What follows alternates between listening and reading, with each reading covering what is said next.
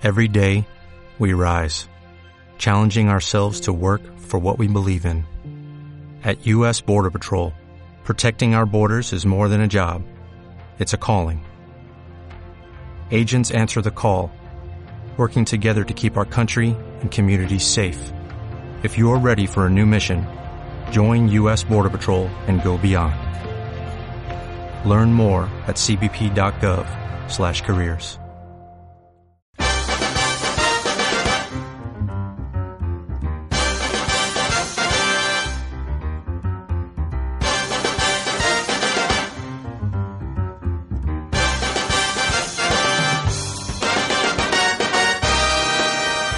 Muy buenas tardes y bienvenidos al cierre de la temporada 2018-2019 de Habla de Cine. Sumamos 95 programas en tres temporadas que hemos disfrutado como chiquillos. Algo que esperamos seguir haciendo a partir de septiembre gracias a vuestro apoyo y participación, que como siempre os decimos es, junto con nuestra pasión por el cine, el motor que nos ayuda a estar aquí cada semana hablando del séptimo arte en todos los formatos que nos ofrece el siglo XXI. Como amantes también de las series de televisión, vamos a terminar esta temporada anunciando novedades para la próxima como gancho para que estéis deseando que volvamos en septiembre a ver qué pasa. De momento y para terminar la temporada recomendaremos muchas series para el verano, además de cerrar el repaso al Atlántida Film Festival que se ha celebrado este mes de julio, analizar los estrenos de este fin de semana y comentar el clásico de Sam Peckinpah que nos solicitó Vacío Zono 3, la balada de Cable Hawk. Ya sabéis que nos encanta hablar de las películas que nos pedís, así que no dejéis de enviarnos solicitudes durante el verano para preparar la próxima temporada, como ya ha hecho Adrián, que como homenaje a Rutger Hauer, uno de sus actores favoritos recientemente fallecido, cliente esta semana honorífico de la morgue de Alberto, nos propone hablar de la leyenda del santo bebedor. Ya tenemos clásico para empezar la cuarta temporada, Adrián. Esperamos hacerlo de tu agrado, como nos cuenta Rata, que se muestra encantado al conocer los diferentes puntos de vista del equipo sobre una de sus películas favoritas, La Estrada, que ya analizamos la semana pasada. No le gustó tanto El Rey León, que le dejó ni fu ni fa, pero en cambio recomienda dos series que le han parecido brutales, Years and Years y The Act. María Rosa nos dice que tiene pendientes Utoya y Génesis. Ambas las puntuamos bien en el podcast de la semana pasada y ambas se las recomendó nuestro compañero Guillermo, con el que coincide bastante. Ya hemos comentado alguna vez que una de las virtudes, de las muchas virtudes de Guillermo, es el saber recomendar a cada uno una película que le pueda gustar. Y una de las novedades que introduciremos a buen seguro la próxima temporada será hacer un índice de tiempos de las diferentes secciones y películas tal y como nos sugiere Zilan. Le parece de utilidad para revisar cosas concretas. Con todo esto que os cuento es imposible que no tengáis unas ganas locas de escuchar el programa de hoy y de que regresemos en septiembre con una cuarta temporada, ¿no, jefe? Muchas ganas. buenas tardes. buenas tardes. Ganas de descansar, de tomar unos días de asueto y bueno, y pensando pues, evidentemente ya en la, en la nueva temporada que, que, bueno, pues como bien dices, vendrá cargada de ilusión, de alguna, seguro alguna novedad y, y donde siempre además solemos hacer un repaso a, a, lo más destacado del mes de agosto en el cual no hay programa, ¿no? Entonces, pues uh -huh. eh, haremos ese resumen de agosto y hablaremos de esos, los estrenos del primer fin de semana. Un repaso de los más importantes, de los más del, importantes del verano. Sí, sí, sí Entre es. los que estará, como debe ser, Tarantino. La película de Tarantino. Claro que sí. Es. Es una pena no, no tener programa eh, la semana de estreno, ¿verdad? Aunque esa semana no tengamos programa, en septiembre me dirás lo que ha recaudado.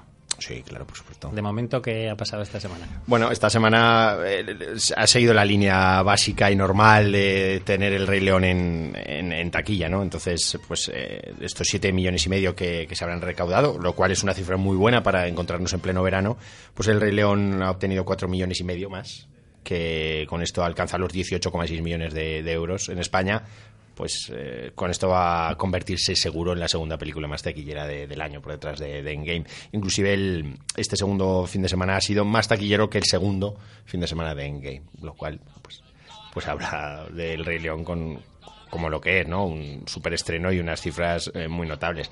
En lo que viene a ser el, el resto del, de ese top 5, pues encontramos un estreno de esta semana en el segundo puesto, que es Venga, Venganza Bajo Cero, protagonizada por Liam Neeson, que obtiene 600.000 euros. Bueno, unas cifras bastante interesantes para ser una película que ya se estrenó hace tiempo atrás en, el resto de países y nos ha llegado con retraso.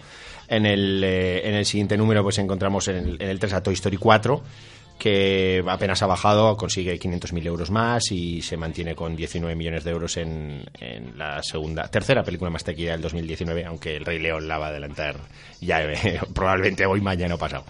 Eh, en el número 4 está Spider-Man con una bajada del 30% y 500.000 euros también. Y Annabelle eh, cierra este top 5 con una bajada del 40% y 300.000 euros más antes de dejar la taquilla, ¿te acuerdas? La semana pasada mencionamos, dijimos que efectivamente por fin Endgame había obtenido ese número uno de taquilla.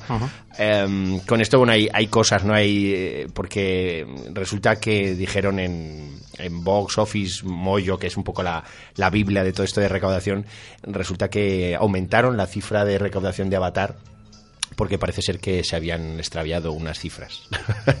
Entonces, casi, casi con esa cifra volví a recuperar la primera posición, pero a pesar de ello... Están haciendo la goma. Sí, sí, fue una cosa muy curiosa, ¿no? Entonces, eh, bueno, al final con 2.790 millones de euros eh, es la película que más eh, dinero ha recaudado en cifras totales, en cifras totales. Luis me acuerdo que mencionaba, pues dice, bueno, pero la inflación y tal, digamos que hay tres modos de valorar ese ranking, ¿no? Uno es número de espectadores, otro es eh, dinero neto y otro es teniendo en cuenta la inflación. Por dinero neto, en Game es la película más taquilla de todos los tiempos. Teniendo en cuenta la inflación, lo que el viento se llevó es la película más taquilla de todos los tiempos. Y a tenor del número de, espectadores, eh, Titanic es la película que más visitantes ha llevado a las salas en todo el mundo son bueno, yo En ninguna de los tres es Avatar, la primera. Yo voy a postular ahora porque se suman se sumen las eh, recaudaciones del Rey León mm, de dibujos, el Rey León actual y el Rey León el musical. A ver si se mete también en esa terna de películas más taquilleras. Bueno, bueno. Muy bien, pues hasta aquí la taquilla de esta semana. Luis, ¿qué tal? Buenas tardes. Bien, que aparte de Tarantino, yo creo que la película del mes va a ser Traul la historia del cocodrilo asesino que ha dirigido Alexander Aja. Alberto, ¿qué tal? Buenas tardes. Pasamos. si estuviera José Antonio Larcón aquí, seguro que me apoyaba. Si blasfemas, te retiramos la palabra, Luis. Yo no he, no he, desechado a Tarantino, he dicho que además. vale. Has cogido la góndola esta semana ya para ir haciendo un avance de lo que va a pasar en Venecia. Porque cuando volvamos ya, ya habrá empezado, entonces, para que los oyentes sepan quienes van a visitar el Lido veneciano porque es impresionante la lista de artistas que van a estar en Venecia este año. Eh, empezando por las grandes productoras, la Fox va a presentar Astra de James Gray, una odisea espacial con Brad Pitt y Tommy Lee Jones, y Walla Warner, el Joker de, Todd Phillips con Joaquín Phoenix. Netflix pues ya acampa a sus anchas y va a estrenar pues varios títulos de Landromat, eh, la película de Steven Soderbergh que aborda el caso de los papeles de Panamá de la mano de Meryl Streep, Gary Oldman y Anthony Banderas. Eh, Noah Baumbach eh, estrenará Marriage Story, eh, una ruptura matrimonial protagonizada por Scarlett Johansson y Adam Driver. The King de David Mitchell eh, con Timothy Chalamet y Enma, la última película de Pablo Larraín. O sea, cuatro títulos que presenta Netflix. La presencia española estará marcada por Rodrigo Sorogoyen, que presentará Madre, eh, el, largo que ha realizado a partir del corto con el mismo nombre. Y entre los cineastas europeos un poco más sesudos eh, estará Haifa al-Mansur, que presenta el The Perfect Candidate eh, después de haber dirigido a la Mary Shelley de, de Conelle Fanning. Roman Polanski, que mm, en El oficial y el espía habla del caso Dreyfus, que a finales del siglo XIX conmocionó a la sociedad francesa por por eh, su marcado antisemitismo. Eh, el sueco Roy Anderson eh, vuelve a Venecia con About Endless, Endlessness después de ganar el León de Oro en el 2014. Robert Guédiguian, el, director de Marsella, presenta Gloria Mundi y Olivera Sayas presentará Red Avispa, que relata el caso de un espía cubano apresionado en Estados Unidos por Estados Unidos con un espectacular reparto que destaca Penélope Cruz, Edgar Ramírez, Gael García Bernal y Ana de Armas. O sea, un buen, buen reparto. El colombiano Ciro Guerra eh, da el salto al cine americano en Waiting for the Barbarians con Mark Rylance, Johnny Depp y Robert Pattinson. Y finalmente el japonés eh, Hirokazu de Koreda, después de ganar la Palma de Oro con Asunto de Familia, presentará La Verdad, su producción francesa con Gillette Binoche, Catherine Deneuve y Ethan Hawke. Y simplemente como curiosidad, eh, Gaspar Noé presentará Irreversible en orden cronológico. Quien tenga estómago para volver a verla, pues... Esta es la que se estrenó hace unos años. Sí, que está contada al revés. Sí. Pues ahora la pone, pero al derecho. Se sumarán Reversible. Las, se sumarán las Reversible. taquillas. Se sumarán las taquillas para ver si gana Avatar. ¿Qué tal, Alberto? Buenas tardes. Muy buenas tardes, Santi. Muy bien. Además de Rutger Hauer, ¿ha habido alguien más? Sí, hombre, ¿Algún claro. cliente sí. más? Sí, claro que sí, pero sí. Procede. Mente fría. Empezamos por ¿Empezamos el- o terminamos por Rutger Hauer? La dejamos La para el final. venga. Vale, lo dejamos para el final. Vamos a empezar también con alguien, mm, siempre decimos, muy cercano, es decir, que alguien, pues eh, en este caso, un, un actor español, un actor secundario español que yo creo que eh, súper, hiper, hiper mega conocido, Eduardo Gómez, o más conocido como el padre de, de Fernando Tejero, el portero de, de Mente fría. de aquí- eso es, mente fría. De aquí no hay quien viva y luego que posteriormente también tuvo un papel en, en la que se avecina. Un actor eh, cómico que empezó tarde, empezó ya pasados los 40 años y que ha muerto pues con 68, o sea, relativamente joven. Y que además de estas dos series de televisión, como hemos dicho, por las cuales yo creo que siempre se ha recorda- recordado por ese personaje que, que yo a, a crear, que, que está en es un poco en la cultura popular todo que todos tenemos en, en mente, ¿no? Como digo, aparte de la televisión, también eh, intervino en, en alguna película, pues hasta en cuatro películas de las de la Iglesia, en Muertos de Risa, La Comunidad, 800 balas y Crimen Perfecto. Perfecto, no, perfecto. También trabajó con, con Javier Fesser en el, en el Milagro de Pitinto, de la cual hablamos aquí, o en La Gran Aventura de Morte de Filemón, eso es. E incluso con nuestro amigo Garci, tío vivo cerca de 1950. Bueno, es que ahí trabajó todo el mundo.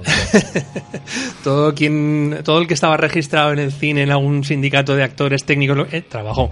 Y finalmente también trabajó, por ejemplo, con Santiago Segura, del cual hablaremos ahora un momentito, ¿no? En, en- creo que la tercera entrega de Torrente. También tenemos otro, eh, otro de esos desconocidos actores secundarios. eh, en esta ocasión mm, responde el nombre de George Hilton. Lo que pasa que como George Hilton, bueno, pues en realidad era, era uruguayo y se llamaba Jorge, Jorge Gil, pero en fin. vale, y era un, un actor que allá por los años eh, 60 sobre todo participó en, en muchos spaghetti western y en muchas películas italianas. Pues Si te digo el nombre, el título de alguna de ellas, pues es Voy, le mato y vuelvo. Bueno, O esta otra que a mí me gusta mucho ser más. un spaghetti western o una porno. Sí, o esta que me gusta mucho más, Vende la pistola y comparte una tumba. Este título es, es muy bueno, es realmente bueno. Eh, bueno, pues eh, como decía, era uruguayo, pero vamos, casi toda su carrera la, la desarrolló en, en Europa, un, un poco al amparo del, del spaghetti western. Y otro, otro fallecimiento, otra desaparición que me ha resultado muy curiosa, una señora que se llamaba Rassi Taylor, que eh, esta señora eh, hacía la voz de Minnie Mouse, de la mujer de, o la pareja de Mickey Mouse. Eh, aparte también por, de otras voces como la de Martin, el de Los Simpson, y de las gemelas de Los Simpson. Ah, también las- en, en la versión original. Las gemelas, las hermanas de... de- No, no, no, no, no, no, no, Las no las niñas. hermanas de Ah, las, las- las niñas las pequeñas. que- pequeñas, sí, vale. eso es. Y, y luego también, eh, aparte de eso, o sea, lo que me ha resultado curioso es que hacía la voz de, de Minnie Mouse, por la cual además estuvo nominada al Emmy el año pasado, en el 2018, pero lo que es curioso es que haciendo este papel, doblando a Minnie Mouse, conoció al que era su marido, al que fue su marido, eh, Wayne Allwine, que este señor, además, doblaba a Mickey Mouse, como muy bien te puedes imaginar. Estaban destinados. Estaban destinados. Ya ves lo que hizo Mickey Mouse y Minnie Mouse por ellos dos, ¿no? Bueno, y si te parece, vamos a acabar, como decías al principio, por el eh, quizás el, el- el actor, la desaparición que ha tenido más, más relevancia en estos días, que es la de la de Roger Hauer. Vamos a escuchar su voz. Yo he visto cosas que vosotros no creeríais. Atacar naves en llamas más allá de Orión. He visto rayos de brillar en la oscuridad cerca de la puerta de Tannhausen. Todos esos momentos se perderán en el tiempo. Como lágrimas en la lluvia. Es hora de morir.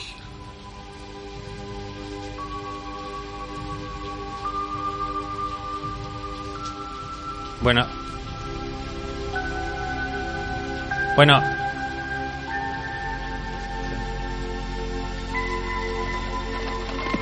Bueno, decía que escuchábamos a Richard Hauer, pero hemos escuchado a Constantino Romero doblando a Richard Hauer Eso es, más bien en el famoso ¿no? monólogo de... Eso es, monólogo que, eh, como sabéis, eh, lo improvisó el propio Roger Hauer.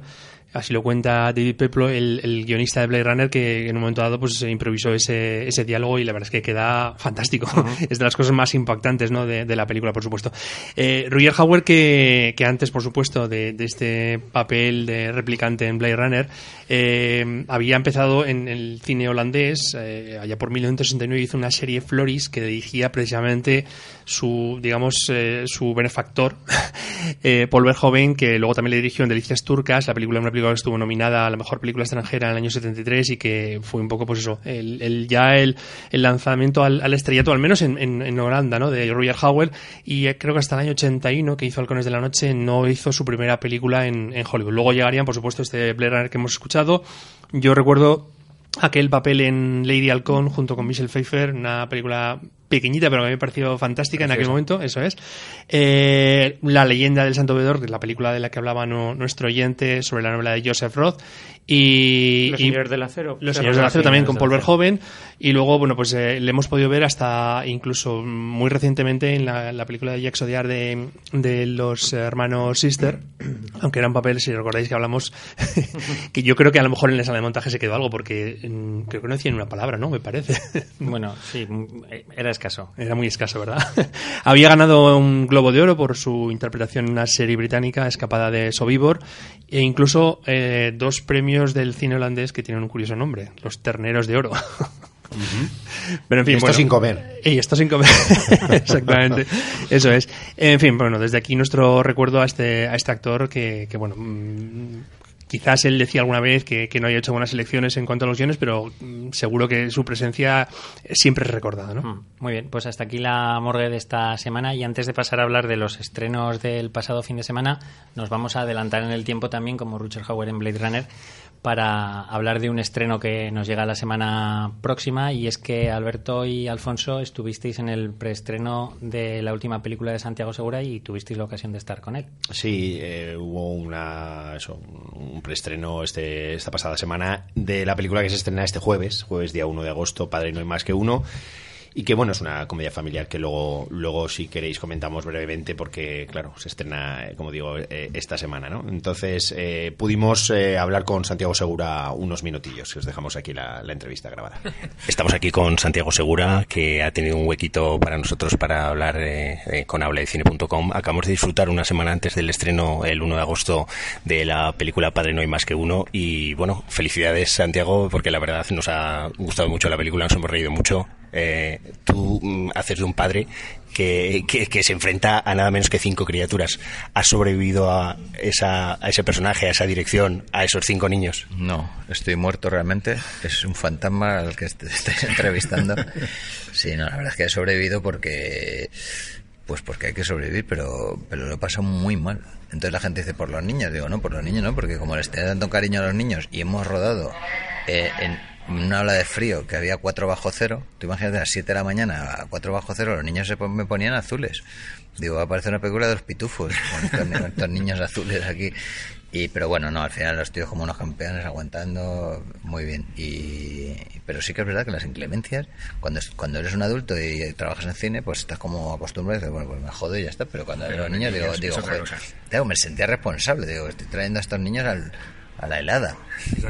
Rodar con niños, como decía Hitchcock, es tan complicado y más aún si dos de ellos son familia. Mm, Hitchcock cuando dijo eso no había No rodado, no había rodado con Cañita Brava. Yo, yo, estoy- yo llevo cinco torrentes y estoy muy curtido. O sea, yo he trabajado con mucha gente que vamos, ya, ya, quisiera- ya quisieran estos desgraciados tener la profesionalidad que estos niños. Estos niños han sido míticos. O sea, el gesto justo que les decías, el movimiento preciso, tal, los diálogos perfectamente aprendidos. O sea, yo chapó por todos estos niños. Yo, Santiago, lo que mm, me gusta este cambio, por así decir, porque normalmente tus comedias quizás no iban destinadas para un público familiar. No, no. Eh, quizás y sin el quizás, ¿verdad? Ser. No, no. Era- eran ¿Cómo era? Mayores con reparos, ¿te acuerdas? y sin embargo ahora nos presentas una película, una comedia muy divertida que, que, bueno, pues va destinado a todo tipo de público, a los más pequeños, van a disfrutar los niños y también los padres que, que vayan, que vayamos Que no a verla. Efectivamente, porque bueno, hay muchos momentos que los hemos vivido, no sé si los habrás vivido Sí, tú personalmente, sí. pero muchos de nosotros los hemos vivido, desde luego. Es una película de reflejo, o sea, que te sientes reflejado, te- por identificación te ríes de, la- de las desgracias, las mini desgracias que les pasan, pues te- te- yo creo que es, es otro tipo de cine. Ya en la película anterior, en Sin Rodeos, ya era un cine de identificación, o sea, mucha gente me decía, joder, es que yo soy la protagonista, es que soy yo, es que es mi vida. Cosa que nunca me había pasado con Torrente. Torrente no es un cine de identificación. De hecho, si alguien se identifica con Torrente, ya le he recomendado que, haya, que vaya a ver a un profesional psiquiátrico para que ¿entiendes? Entonces, esta película yo creo que sí que es entrañable en ese sentido, que, que, que- que es muy te puedes te puedes sentir muy identificado con lo que está pasando. Eh, En 2017 tuviste un periplo donde trabajaste mucho en Argentina y ahora, bueno, vienes con un remake que es en origen una película argentina.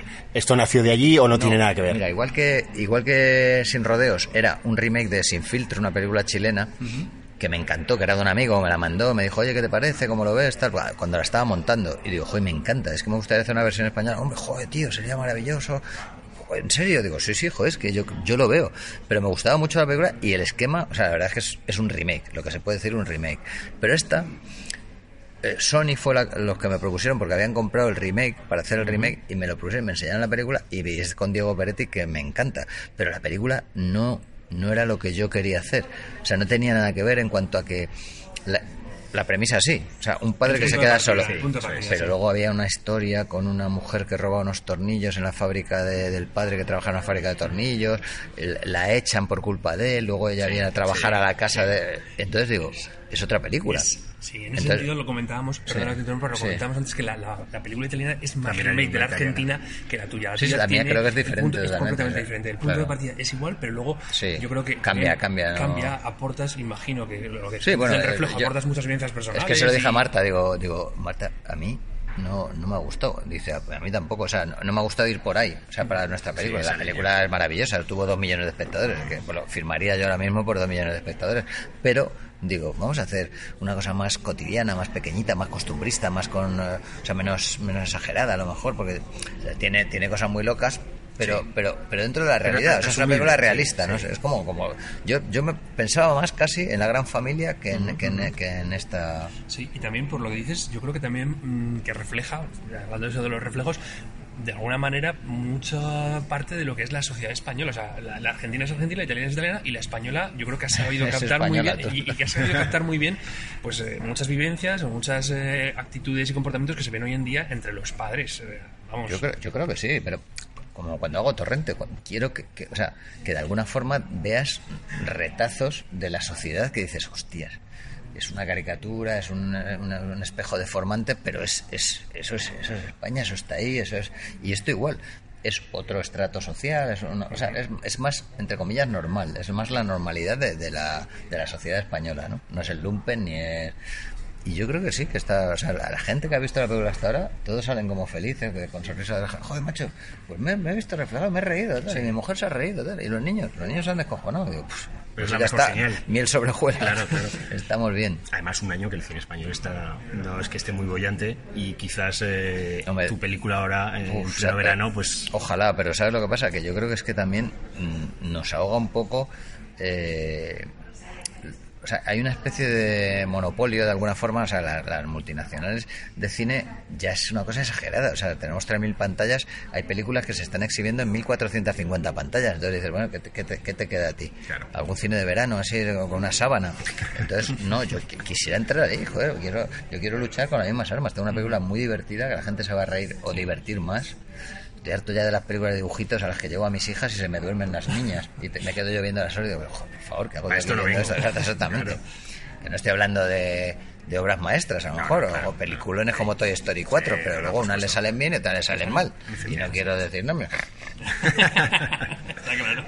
Perfecto, pues eh, Santiago, te deseamos el mayor de los éxitos en, en tu película, en los gracias. proyectos futuros y simplemente te pediríamos un mensaje de despedida para los oyentes de habladecine.com y que les animaras a ir a ver tu película. Hombre, yo, vamos, más que animarles, les pido encarecidamente que, se, que vayan a hacerse un favor, a reírse un rato, a pasárselo bien. Pueden llevar a los niños, o pueden, si son solteros, van y dicen, ¡oh, qué maravilla! De la, de- de la que me he librado. O sea que también esto. Sí, sí, hay que mirarlo así también, ¿eh? Sí, sí, no, pues eso, yo de verdad, pues eh, si, si son fan míos, no les voy a defraudar, y si no son fan míos, se van a convertir. O sea, ¿qué más puedo decir? El, el 1 de agosto, padre no hay más que uno. La comedia del verano en mi mente, de momento. De momento. Bueno, muy bien. Santiago, Muchas gracias. Bueno, pues eh, como habéis visto, la verdad es que estuvo muy, muy agradable con nosotros, recibió a, a varios medios y nos comentaba ¿no? que, que efectivamente es eh, la primera película así en tono familiar que, que ha realizado, porque esta película, el target objetivo es todo el mundo, todas las familias, niños, pequeños, nuestros hijos también la pudieron ver después y nuestras mujeres la verdad que, que la disfrutaron, se rieron y yo creo que es una película que va a gustar. Y como decía, pues se, se diferencia un poco del cine que normalmente hace Segura, ¿no? Por supuesto, con los Torrente, ¿no? Pero también eh, otras películas en las cuales él también haya podido aparecer. Esta película es un remake de una película argentina, Mamá se fue de viaje. Y en esta ocasión, bueno, pues Segura se ha rodeado de, como siempre, de conocidos, rostros populares, ¿no? Pero, pero el elenco, bueno, es, es, es importante, ¿no? Tenemos a Tony Acosta, a Silvia Abril, Leo Harlem, y luego pequeños papeles, pues aparece quien Anabel Alonso, Alberto, aparecía por ahí la nadadora desincronizada. Sí, eh, Ona Carbonell. Ona Carbonell, eh, algún rostro también aparecía ahí Sí, en brevemente. el. Aquí está también, eh, ¿cómo se llama? Mm, Rosa de España estaba, estaba Ah, es Carlos verdad. Baute. Bueno, sí, hay una, especie de talent Sí, show que es. hacen una recreación Y en ahí. el jurado estaban claro. eso, Carlos Baute, eh, Rosa López y... ¿Quién era el tercero que estaba presentador Ah, de- Boris. Por supuesto, sí, eran los tres. El caso, mm, a mí me parece una película muy distraída y yo creo que los otros oyentes que no vayan con unas expectativas muy elevadas y que con una idea de disfrutar, de disfrutar, de ver una película veraniega en familia, yo creo que, que gustará y yo creo que triunfará en taquilla. Sí, además yo creo que es eh, lo que decía antes, es un poco abrir un poco la mm, el, el espectro, el público al que siempre van destinadas las películas de Santiago Segura y en ese sentido yo creo que va a ganar porque eh, él es un personaje popular y aunque sea la gente se va a acercar por, por él. Y luego también es importante lo que decías tú antes, es un remake de una película argentina que a su vez ya conoció de otra otro remake en, en Italia del cual hablamos hace unos meses, Sí. 10 días sin mamá. Eso es. Pero yo viendo las, la, tanto la argentina como la italiana y esta última, mm, creo que hay bastantes diferencias. O sea, Santiago Segura ha metido, pues no sé si eran vivencias personales o qué, pero ha metido bastantes diferencias, bastantes elementos nuevos, ¿no? Los padres eh, se verán muy identificados muy, muy con reflejados. muchas cosas, ¿verdad? Porque ha aumentado el número de niños, porque aquí creo que son cinco, Cinco. ¿no? Que, por ejemplo, en la italiana eran solo tres. Sí. Pero bueno, hay alguna modificación y yo creo que, como hablamos de cosas, situaciones muy, muy de día a día, verán. Ujú, sí. Y poco más. Bueno, ya, ya hablaremos a lo mejor. Bueno, no, A la yo- vuelta. ya- Hombre, no, a la vuelta a lo mejor depende cómo esté también el tema de taquilla, puede ser una sí, de las puede- puede que películas aparezca por allí, eso en un es. año flojo del cine español. Ujú. ¿Le queréis dar nota ya o esperamos? Sí, sí, sí, yo le doy un 6. Yo un seis y medio, venga. Muy bien, pues vamos a dejar, vamos a pasar a los estrenos, no sin antes felicitar, felicitar, Felicitar a a Alberto. Peter Bogdanovich, que hoy cumple 80 años, el director del que hablábamos hace escasamente un par de semanas de Luna de Papel, pues que hoy, hoy llega a los 80 años, hoy alcanza las 8 décadas. Qué poco os queda alguno para llegar a esa edad. Vamos con los estrenos, Alfonso. Liam Neeson vuelve con un título tramposo. Sí, tramposo, ¿por qué lo dices? La traducción en español, Venganza bajo cero. Ah, bueno, sí, sí, bien. Eh, ya sabéis lo que pasa con los títulos aquí en nuestro país, ¿no? Venganza bajo cero, una película muy curiosa, un thriller que es un remake de un director noruego, Hans Peter Moland, que hablamos este, este mes del Atlántida Film Fest y yo casualmente eh, la película en la que se basa, eh, de la cual es remake, yo la vi en el Atlántida de hace cuatro años o cinco, eh, la cual se llama Uno tras otro y que estaba protagonizada por Stellan Skarsgård y también estaba Bruno Gantz por allí. Entonces ahora este mismo director pues ha hecho una versión con ya dinero europeo, en este caso británico, y nos cuenta la historia de un bueno de un señor que, que trabaja retirando la nieve de un- los caminos en una población americana norteamericana y por Denver. Y bueno pues en su función se ve que, que es un hombre bastante solitario aunque vive con, con su mujer y recibe la trágica llamada de que ha fallecido eh, su hijo, su único hijo ha fallecido, en principio por una sobredosis. Mm, bueno, a partir de aquí empieza, digamos, la investigación y la transformación que suele pasar en este tipo de películas de lo que viene a ser un, hombre normal cuando tiene un, trauma y quiere empezar a investigar un fallecimiento de alguien tan cercano como es un hijo, pues empieza a transformar en lo que Liam Neeson viene haciendo en la mayoría de películas en la última década, que se transforma pues en una especie de asesino, ¿no? En un maestro de las armas, en un hombre, bueno, pues con habilidades que a lo mejor no aparenta, ¿no? Eh, sí que evidentemente siempre muestra ese tono rudo y aquí sí que es cierto que el director quiere hacer algún cambio, ¿no? No, no, esto, no es venganza, aunque sí que va de venganza la historia, pero no es un ex agente militar o alguien que muy habituado a esto, sino que se le ve que tiene dificultades ¿no? a la hora de, golpear a alguien o de utilizar, como decía, según qué arma o, en fin, ahí hay alguna modificación en esa línea. Y, y yo creo que además la película sobre todo ahonda en un tono de comedia negra que es francamente divertido. Eh, tanto te viene una secuencia de violencia como a continuación tienes un, algo, comedia negra pura y dura eh, donde bueno pues irán falleciendo uno tras otro y de ahí el origen de la el título de la película original que es uno tras otro pues van falleciendo uno tras otro no y bueno es todo un poco histriónico todo llevado un poco a la, exageración pero bueno es una película que se ve con mucho agrado es muy entretenida y donde además en un pequeño papel eh, aparece Laura Dern y el reparto en general está, está bastante bien. La verdad es que es una película que puedo llegar a recomendar. Luis. Yo también, también porque me gusta el tono de humor negro que se pone manifiesto ya al principio de la película en escenas como la identificación de un cadáver o, o un intento de suicidio. O sea, Yo ya... me, me, acordé de Alberto en la morgue. Ah, sí. ¿Eh? me, me está imaginando subiendo ahí eso que se tira dos horas para subir ahí. Entonces, el, en realidad la película, aunque se engloba dentro... Eh, la diferencia de la, del catálogo de películas que ha hecho Liam Neeson y, y, tampoco son es lo mismo porque aquí lo que importa es el tsunami que se, que se monta alrededor de, de, de, lo que inicia Liam Neeson. O sea, se monta un barullo impresionante. Por, es por, como el teléfono roto. Efectivamente, sí. Por, y, y, pensando que es, tiene su origen en, en, en, aquí, pero en realidad es Liam Neeson que, que la monta ahora. Quizás lo, lo, lo que más me, menos me gusta es el personajillo de Laura Dern por su brevedad y por, y por un poco la reacción que tiene al, al con su marido y que desaparece. Probablemente ¿no? esté recortado sí, de alguna forma. O sea, es un poco absurdo. Pero yo me lo pasé muy bien. Me parece una manera original de afrontar un, un thriller. Además de decir que esta película está guionizada eh, originalmente por, por el danés eh, Ki Pum Aikeson, que así dicho, dice, no me suena absolutamente nada. Pero sin embargo, si buceamos un poco, este es el, el guionista de Conociendo a Astrid, que, que vimos hace poquito. No sé. Alguien a quien amar, que también hemos visto Perfect Sense, una película bastante notable de, de, la Atlántida también de hace unos años. Yo, estando de acuerdo con lo que comentáis vosotros, le veo a esta película un problema muy grande y es el malo. Eh, eh, muy histriónico. Eh, esto que habéis comentado que es una comedia negra que tiene que contrapone momentos de tensión con momentos de humor es muy Cohen. Evidentemente no llega al nivel de los Cohen, pero yo creo que tiene bebe el guionista y el director beben bastante del, del, cine de los Cohen. Luego está la trampa que te decía del título, porque el, el, espectador va a pensar que va a haber una película de la saga de venganza, además porque como han matado al hijo y no tiene sí. nada que ver.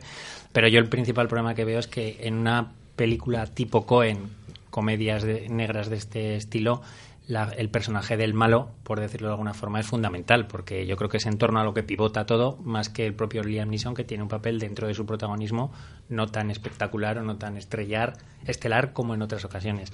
Y me parece que el malo no está a la altura de... Pues yo creo que precisamente busca eso, hacer algo diferente. Y, mm. y en vez de hacer ese típico malo de postín, de muy, muy malo, es uno muy muy malo pero pero muy tonto pero no por el personaje yo no me refiero al personaje me, prefiero, el actor. me refiero al actor que lo bueno, hace muy mal o sea que es bueno. como no, no, llegan no sé no, yo, yo creo que está en su papel ¿eh? sí a mí me sacó el, el malo ya. en fin vamos con las notas yo un seis y medio un siete eh, José le da José le da un 6 que no ha podido venir pero nos ha pasado sus notas y yo le voy a dar un 6 también eh, Luis Olivia Wilde debuta en la dirección con una comedia gamberra que lleva por título Super Empollonas. Sí, igual que Elizabeth Banks hizo también, nota 2, que va también de, de adolescentes, pues ella eh, se mete en el género, un género que siempre da, pues, eh, da lugar a películas de consumo rápido, pero que dentro de ese volumen hay pequeñas joyas tipo Las ventajas de ser un marginado, Rumores y mentiras, Juno, Rebeldes y Causa, American Graffiti, ¿no? Películas que más allá del desmadre y la escatología, lo que hacen hablar de problemas concretos de una etapa clave de la vida, ¿no? Eh, aquí nos encontramos con dos chicas, dos amigas inseparables, muy estudiosas que han trabajado y se van a graduar y poder elegir la universidad que quieran. Lo único que el día antes de la graduación se dan cuenta que el resto se da cuenta ambas que el resto de sus compañeros mm, con menos esfuerzo también van a ir a la universidad. Entonces dicen, tenemos que hacer en una noche todo lo que no hemos hecho en todos estos años, ¿no?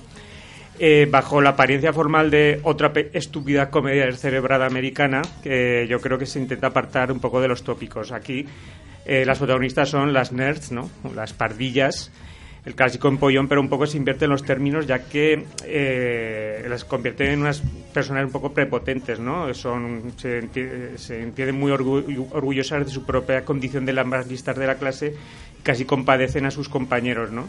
y ellas son las que se han aislado conscientemente sin darse cuenta que detrás de sus compañeros a los que un poco miran por encima del hombro hay, gente más amigable de lo que parece y con vida interior, ¿no? En la película aparecen los típicos bichos raros y los tópicos, ¿no? El deportista, la chica de reputación dudosa, eh, la profesora guay, ¿no? y un poco viene a decir que todos en esta época de la vida adoptamos una, un papel ante el resto de la sociedad y que, que, lo interpretamos durante casi todo el tiempo, pero que las distancias cortas se pone manifiesto un poco la persona que, que realmente somos, ¿no? También me gusta de la película el hecho de que normalicen la orientación sexual de una de las protagonistas, ¿no? Eh, dejamos al lado el tema del trauma para asumir la condición y del miedo a que se divulgue y aquí una de las chicas es abiertamente lesbiana, ¿no? Y se, se pasa de, todo, de las bromas y del escarnio sobre el tema. Hay que decir que el guion es de tres chicas, Emily Halpern, eh, Sarah Hawkins y Kathy Silverman, y que se apoya pues en las dos protagonistas, que son Benny Feldstein, que recordaremos como mala amiga de Sose Ronen en Lady Bird, o una chica prevampírica en Lo que hacemos en las sombras, y que sería una especie de Rebel Wilson, pero con más, glamour, ¿no? Y con, muy dotada para la comedia física y gestual. Y la otra chica es Kate Dever, que hemos visto en El candidato y en Detroit, y que es un poco el lado más serio de la pareja, eh, en su papel de joven lesbiana buscando su primer amor. como secundarios, por mencionar simplemente a Jason Sudeikis, que recordaremos de Somos los Millers, que hace el papel de director de, la escuela, y Lisa Crudo, que es la, madre de una de las chicas, ¿no? Hay que decir que Olivia Wilde la prueba con, con buena nota su debut, se mueve con soltura combinando con gracia y reverencia pero también con seriedad los tópicos del cine juvenil, que por cierto en mi sesión la mayor parte de los que estábamos no, no cumplíamos los 30 ya.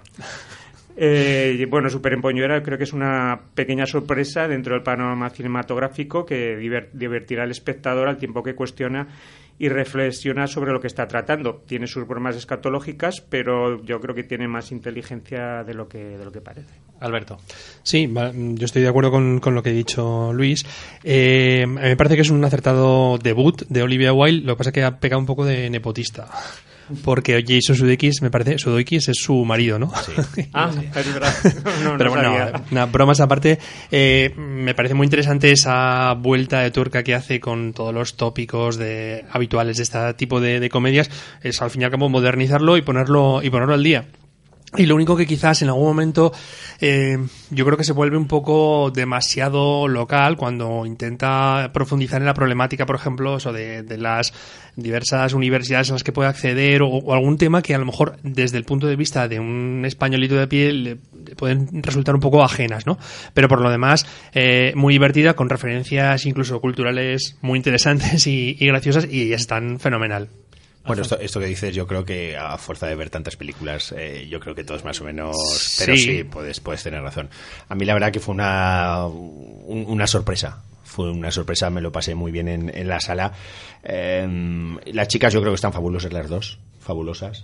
La película mm, empieza muy bien, muy divertida, muy alocada para luego, sobre todo, yo creo que lo que quiere revertir es, es esa imagen de los frikis, ¿no? De los nerds, de los super... Siempre normalmente están pues hechos o marcados los personajes de una forma como muy, muy apartados del mundo. Y aquí, siguiendo apartados, pero se les ve que tienen otro tono. No van de, de pardillos respecto al mundo, sino que van de subidos, ¿no? Sí. Y, y cómo se dan cuenta que no han disfrutado de la vida como a lo mejor podrían, ¿no? En una época, en una vida, en una edad tan fácil para eso, ¿no? Y, y me gusta cómo van recorriendo hasta encontrar la famosa fiesta, ¿no? Y todo lo que sucede en la fiesta a mí me parece fabuloso.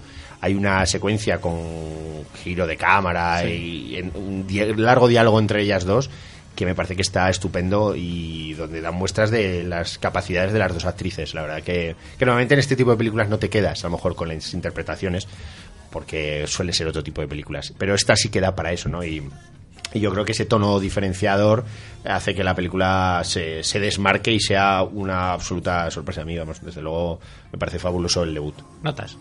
Eh, un siete y medio y por cierto que muy útil para saber las múltiples utilidades de un osi- osito panda de peluche. Yo cuando vea un oso de peluche, de panda de peluche me mantendré un poquito alejado a partir de ahora. Yo un 7. Yo le doy un 7 también decir que aparece Will Forte también, que es un actor también conocido de, Ujú. de series de televisión. Y José hace- Miguel le da un 7 también. Ah, no, perdón, esta es para la siguiente película. José Miguel no ha visto Super Empollonas. La siguiente película, Alberto, ha habido varios estrenos franceses. Es El Emperador de París y se desarrolla en el Imperio de Napoleón. Te lo digo por si tú solamente te has dado cuenta de que salía Olga Kurilenko y te has centrado solamente en ese detalle. Me has pillado. Me has pillado. Yo, la escena esa en la que se coloca detrás de él y hay un primer plano de los labios de ella acercándose al cuello, eso ya me... No- no viste ya- más. No vi más de la película, no vi más. No, em, efectivamente, como dices tú, está ambientada en el imperio de Napoleón Bonaparte. Em, es una película que, que, bueno, nos cuenta la historia de François Un personaje que, y eso hay que decirlo antes que nada, existió realmente, es un personaje basado en, un- en un personaje histórico, ¿no? Eh, del cual además se han hecho unas cuantas versiones cinematográficas. Una película dirigida por Jean-François Richet que, que, bueno, nos cuenta las, las aventuras de este François Vidocq desde, desde que escapa de una prisión eh, con un pasado delictivo a sus espaldas y cómo intenta eh, recuperar su buen nombre, conseguir, bueno, recuperar su buen nombre no porque nunca lo ha tenido, pero sí por lo menos que le indulten y reinsertarse, entre comillas, en la sociedad. Eh, mm, la verdad es que, como decía antes, está basado en, en un personaje real que llegó a ocupar un alto cargo que al final de la película yo creo que, que lo, lo comentan, ¿no? Me parece está, que está bastante claro. Y eh, como decía, eh, la película es pues aventura, pura aventura, de cómo este señor eh, también intenta, porque eh, intenta vengarse, porque la película tiene, yo creo, un de alguna manera un cierto aire al Conde de Montecristo de, de Dumas, ¿no? Tiene eh, de esa, esa, esa temática de la, de la venganza muy presente. Y, y como película de aventuras, la verdad es que funciona muy bien. Incluso a nivel visual está muy bien rodada, tiene una, una dirección, un diseño de producción y un vestuario que creo que estuvieron nominados en los pasados César, o sea, es decir, está muy bien ambientada e incluso muy bien rodada, sobre todo las escenas de acción que parecen coreografiadas y llama la atención incluso escenas de acción que se producen con, con pistolones que en, en esa época, bueno, pues existían, pero realmente en muy pocas películas hemos visto utilizar el, el pistolón como, como lo utilizan en la película. Pero sin embargo, yo creo que como retrato de un personaje histórico se queda bastante, bastante corto, porque mm, ya de entrada en la película le vemos eh, prácticamente saliendo o escapando, no conocemos nada de su pasado, muy poquito de su presente, no, no se escarba o no, no se profundizan en sus relaciones con, ni siquiera con la, la mujer con la que comparte su vida y el futuro al final lo dejan intuir, ¿no? Eh, luego hay parte, el, guion me parece que es plano y una palabra que te va a gustar, previsible en algunas cosas, creo que, que se deben venir a, a distancia. Pero bueno, mm, ah, no hemos comentado que el protagonista es Vincent Castle, que está francamente fantástico. Yo creo que este tipo de papeles se le, le van como, como un anillo al dedo. Eh, Olga Kurilenko, pues, ¿qué vamos a decir? no, no vamos a decir nada, ¿verdad, Vale, Santi? con eso Nada, ya está con eso todo ya está todo dicho. Y luego eh, en pequeños papeles, incluso secundarios, pero, pero bastante bien, ¿no? Está Denis Lavant eh, haciendo ahí un personaje un villano con, con, mucho, con mucha garra. Bueno, pues como digo, una película entretenida, muy entretenida. Olga, digo Luis. Bueno, a mí me- eh, lo- eh, yo también me pareció muy entretenida, muy, muy, muy dinámica la película. Es un personaje, también me recuerda al Conde de Montecristo y también incluso al Jean Valjean de Los Miserables, ¿no? que tienen que han pasado mm, toda la vida siendo perseguidos quizás por delitos mm, no tan graves, ¿no? Y que ahora intentan redimirse. Eh, si no fuera porque se desarrolla en la época de Napoleón, a mí me parecía una película de gángsters al final, porque es como Ujú. enfrentamiento Sí. entre bandas, ¿no? Sí. Y poco más que, que a pesar de las dos horas, pues me, me pareció, me pareció muy entretenida. A esta sí que le da José un 7. ¿Vosotros? Yo un seis y medio. Sí, yo también. Vamos a hacer el primer paréntesis en los estrenos de la semana para hablar de series.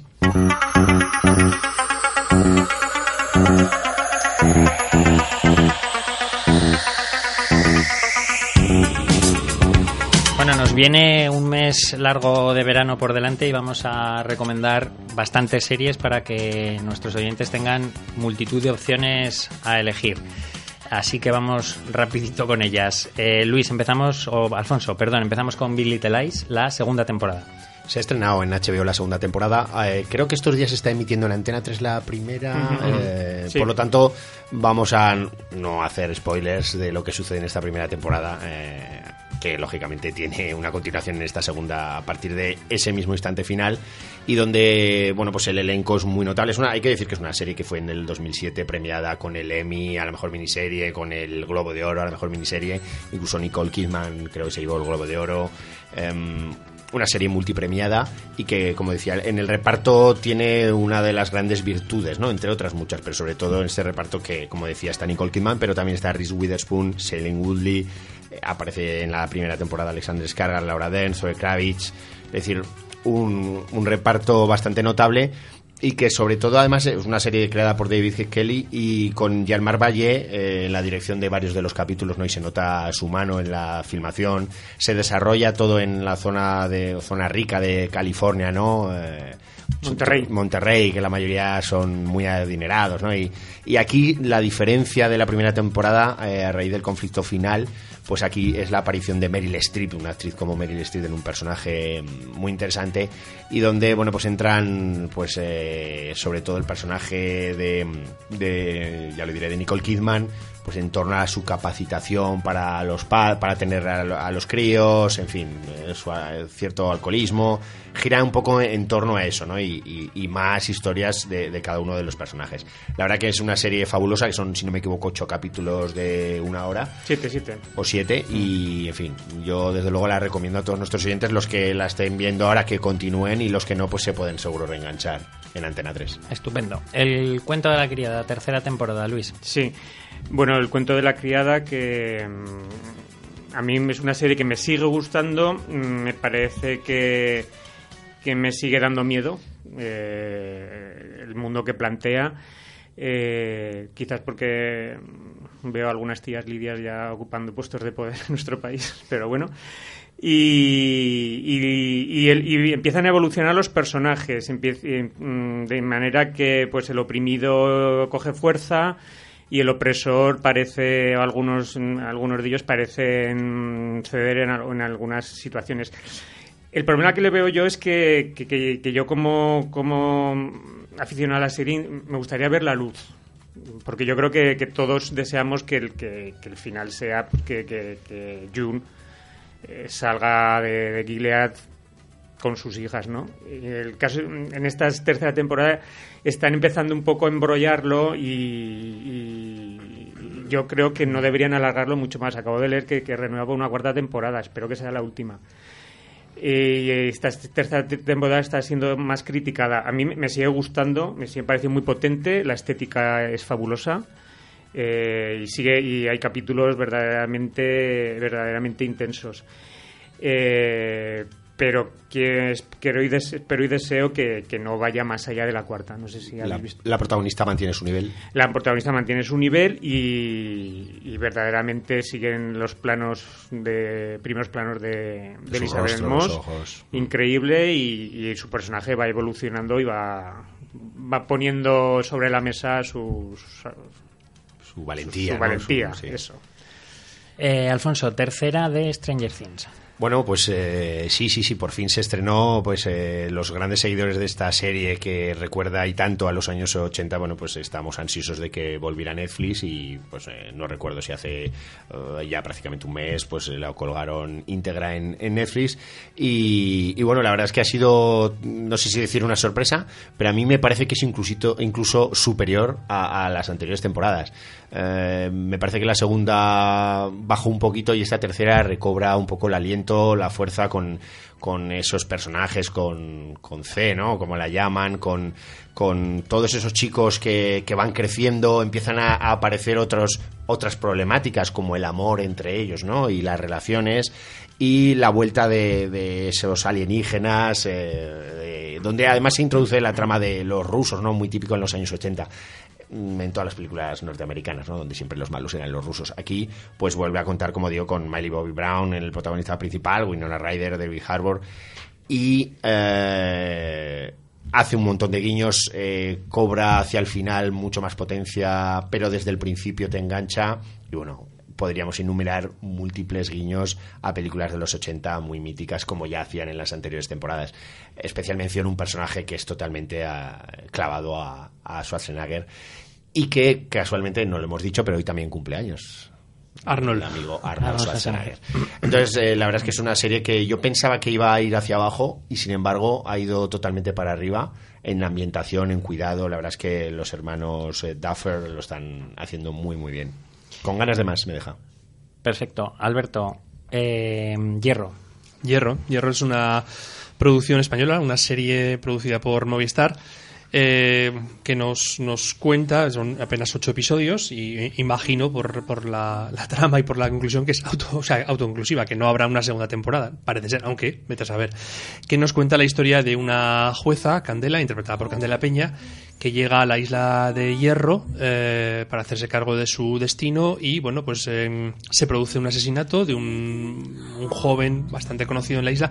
Hay que pensar que es una isla que tiene escasamente 10.000 habitantes entonces allí todo el mundo se conoce no eh, y lo que sucede en los ocho episodios es eh, la investigación para descubrir quién es el asesino. Eh, como digo, el, papel principal está interpretado, interpretado por Candela Peña en el papel de esa jueza, a la que acompañan Darío Grandinetti como un empresario de la zona que tiene otros negocios. Un lado oscuro. Un lado oscuro, exactamente, eso es. y bueno, a mí es una serie que en principio me gusta el planteamiento, me gusta muchísimo la fotografía, esos planos que hay de, la isla de Hierro. La verdad es que la serie está haciendo más por el turismo que cualquier patronato que, pueda haber, ¿no? Porque dan unas ganas de ir a verla, a visitarla, pero, pero locas, ¿no? Pero como digo, la, la, serie a mí eh, llega un momento, a partir del quinto episodio, cuando se produce un hecho puntual del que no vamos a hablar aquí, que me da la impresión de que el, el, guion empieza a hacer aguas y luego al final sí que se recupera. Pero hay un momento, pues a partir del episodio quinto, el sexto, que, no. Y luego, por supuesto, yo. Eh, mm, Darío Grandinetti está muy bien, francamente bien. Los actores secundarios, incluso los que interpretan a los chavales jóvenes, compañeros y amigos del, del fallecido, del asesinado, están también bastante bien. Los guardias civiles que, que acompañan a la jueza, a Candela Peña, pero yo tengo un pequeño problema con Candela Peña, no con ella como actriz, sino que el personaje no me termina, o sea, eh, no sé si es ella físicamente o sobre todo su voz, que no la veo con interpretando a una, a una jueza. Sinceramente eso me ha costado un poco, ¿eh? Y reconozco que tiene mucho mérito el, trabajo que, lleva a cabo, pero yo creo que de entrada, para mí, ¿eh? es un pequeño error de, casting, para mí. pues a mí es lo que me, me sube puntos la serie, ¿eh? Candela Peña, pero claro, ya es un poco debilidad yo creo que la serie va, la propia Candela Peña te la vas creyendo conforme pasan los capítulos, pero a mí al principio, claro, estamos más acostumbrados a verla en otro tipo de personajes, más chabacanos, más que a lo mejor es eso, es un prejuicio. Y verla de jueza te puede sorprender también por su forma de serie de, hablar y eso que lo cuida, ¿no? Pero sobre todo es esa voz un poco más cazallera que digo, ¿no? Pero bueno, luego vas entrando, yo creo, y a mí es una serie que, perdona Luis que te no, sé si vas a decir no, más, pero eh, a mí la verdad que, que, me ha gustado en todos sus, sus, capítulos, está muy cuidada, muy cuidado. Darío Grandinetti me parece que es un actor soberbio, que aquí está, yo creo que es lo mejor. Sí. Si te parece que de la Peña a mí, Darío ah, Yo también estoy contigo. Y en fin, una serie pues también muy recomendable. Eh, Fossi Verdon, Luis. Fossi Verdon, pues eh, Fossi Verdon es la, la historia eh, del matrimonio, amigos, amantes que fueron Bob Foss, director de Cabaret, y Gwen Verdon, actriz más de musicales de teatro que de, que de cine, ¿no? la serie mm, empieza sobre todo a, raíz del rodaje de Sweet Charity, de Noches de la Ciudad, y se va centrando sobre todo en los, los grandes éxitos de Bob Fox, pero con mucho flashback y mucha referencia al pasado de ambos protagonistas, ¿no?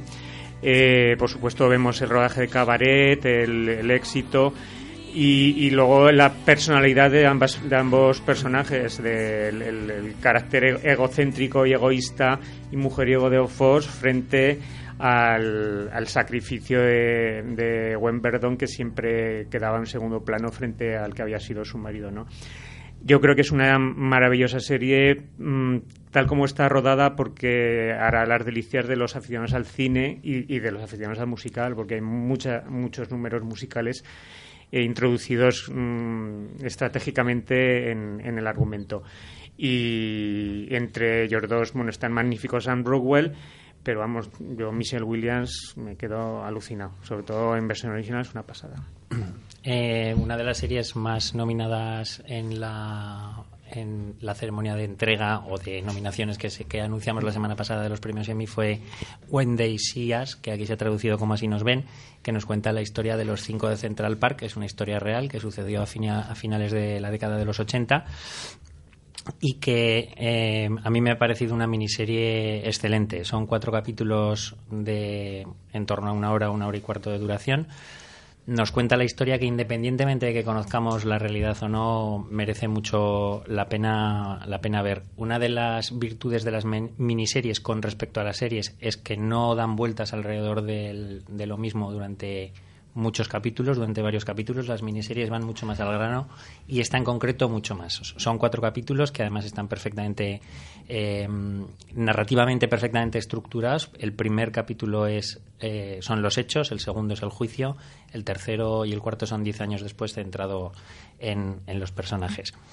Em, Felicity Huffman está excelente en su papel de fiscal malvada y llama la atención mucho que, en, que todavía pasaran este tipo de cosas en un periodo eh, temporal tan cercano, porque estamos hablando de 40 años, que 40 años, como decía el poeta, no son nada.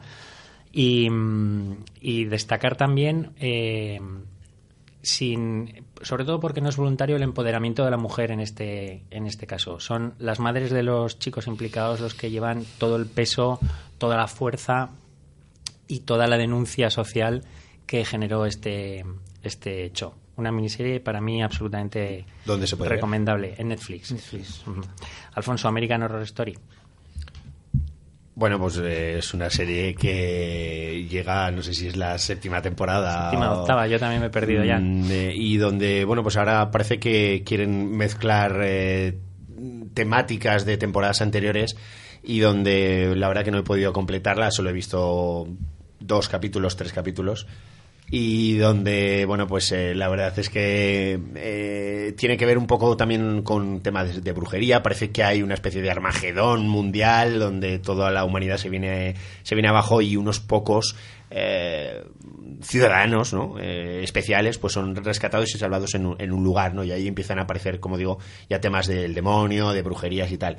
Eh, quizás has visto Déjame tú, sí que te salve porque te, he metido a traición esta serie que no la tenía anotada para ti, pero ya sabes que como estoy mayor, pues hay cosas que se me, que pero se has visto que he intentado salir. ha salido perfectamente porque has hecho la exposición de los dos primeros capítulos, que es eh, lo que anuncia lo que parece ser una serie nueva, una historia nueva dentro de estas temporadas de American Horror Story que, aunque tienen el mismo elenco prácticamente durante las ocho temporadas, la temática cambia.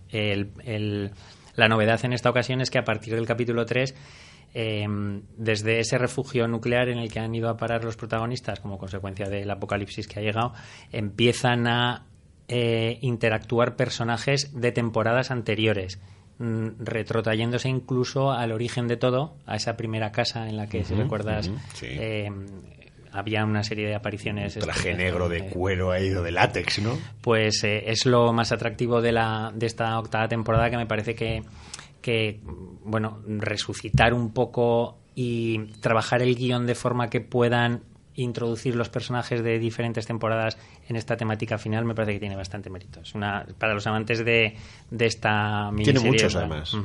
pues eh, lo podrán, la podrán disfrutar. Luis, lo que hacemos en las sombras. Sí, un, un, apunte. Eh, el, hecho de que Big Little Lies, el cuento de la criada de Things, no estén en los Emmy este año es porque el plazo de presentación de candidaturas finalizó el 31 de mayo, que no lo dijimos la semana pasada.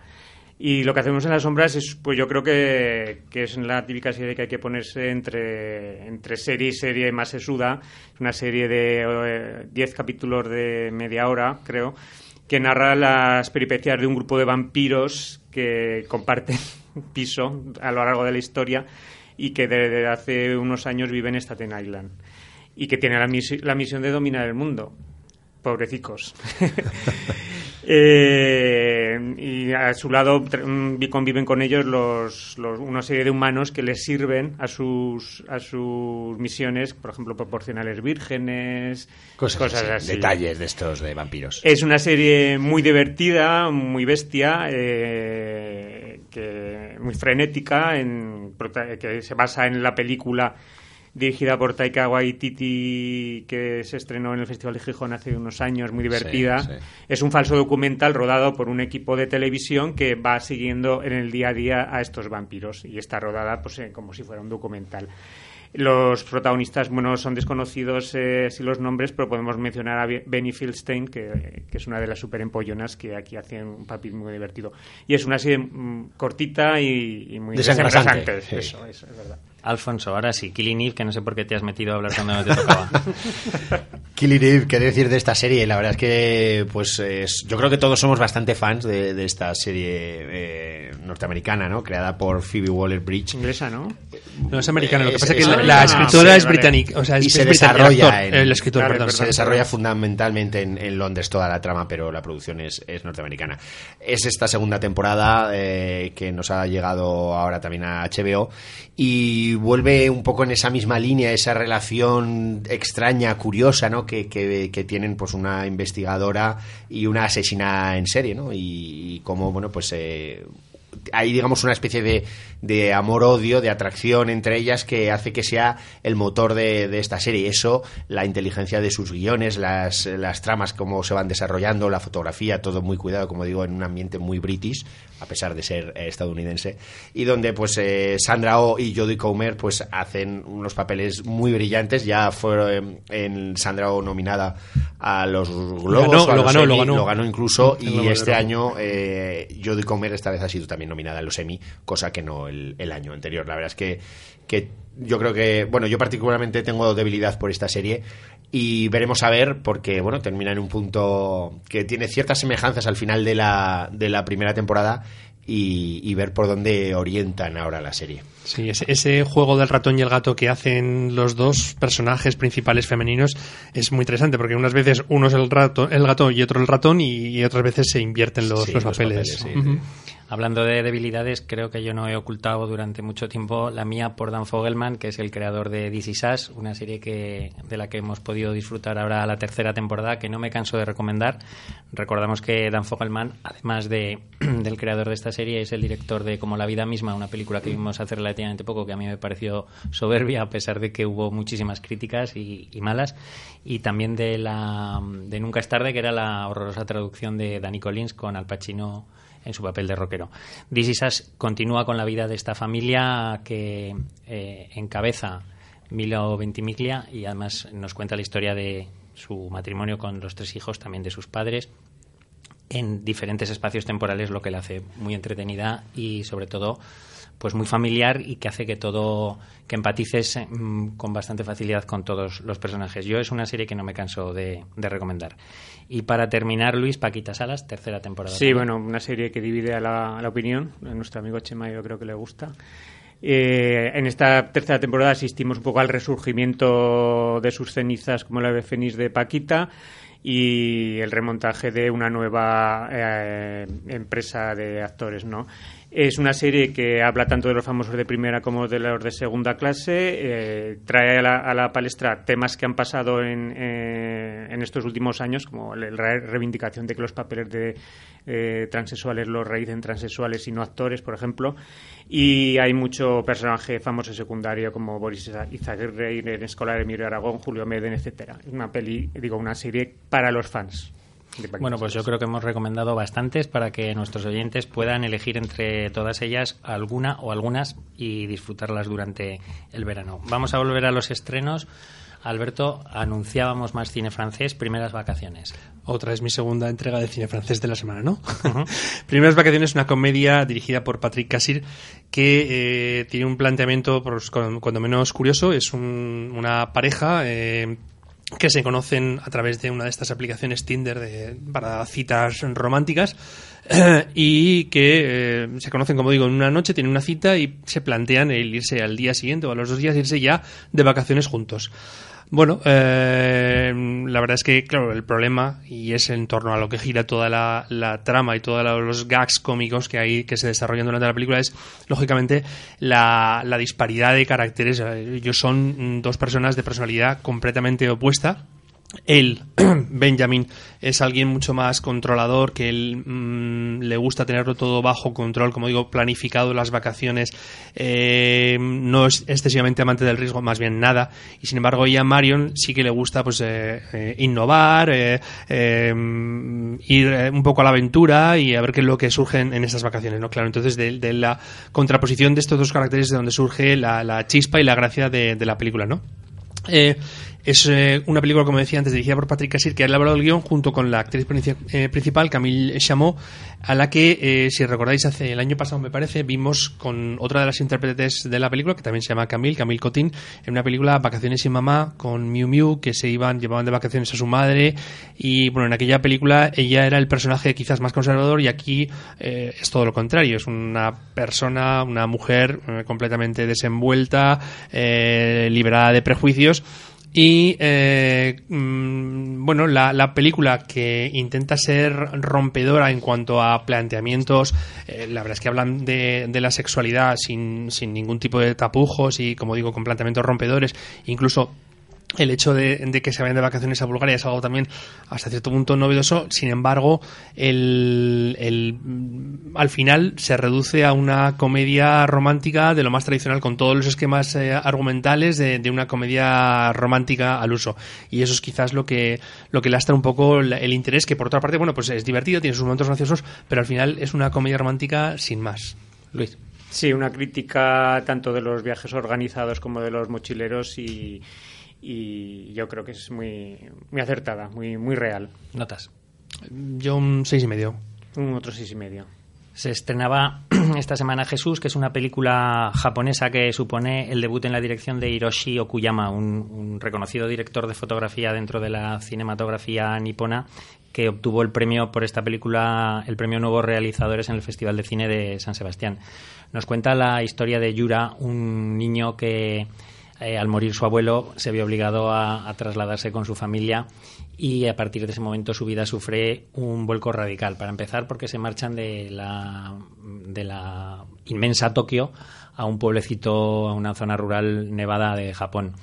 Lógicamente eso supone tener que romper con todas sus amistades, tratar de adaptarse a un nuevo entorno, fundamentalmente a un nuevo colegio que además eh, es cristiano, lo cual para él es una absoluta novedad y le genera muchísima preocupación. Vemos desde el principio a un chaval triste y callado porque se siente solo hasta el punto, eh, hasta el momento en el que decide conocer algo más de esta nueva religión y decide irse a rezar a la capilla. Allí se le aparece un pequeño Jesús y como si fuera el genio de la lámpara empieza a hacer realidad los deseos de, este chico. La película tiene el tono y el ritmo del cine japonés más reconocible, como puede ser el de Coreda.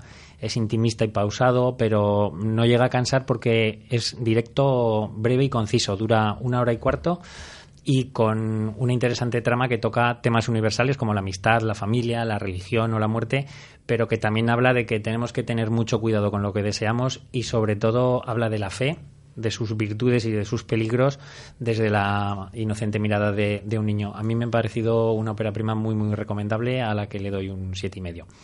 Alfonso parece que Ari Aster vuelve a sorprender tras Hereditary con su nueva película. Eh, además, creo recordar que fue de las últimas películas que hablamos en la temporada pasada, en el último programa. Creo que lo cerramos con Hereditary, eh, debut de Ari Aster. Y este año, pues volvemos a cerrar con un nuevo estreno de Ari Aster. En este caso, Midsommar, eh, segunda película de, este director que vuelve a querer presentarnos el terror de una forma diferenciadora, ¿no?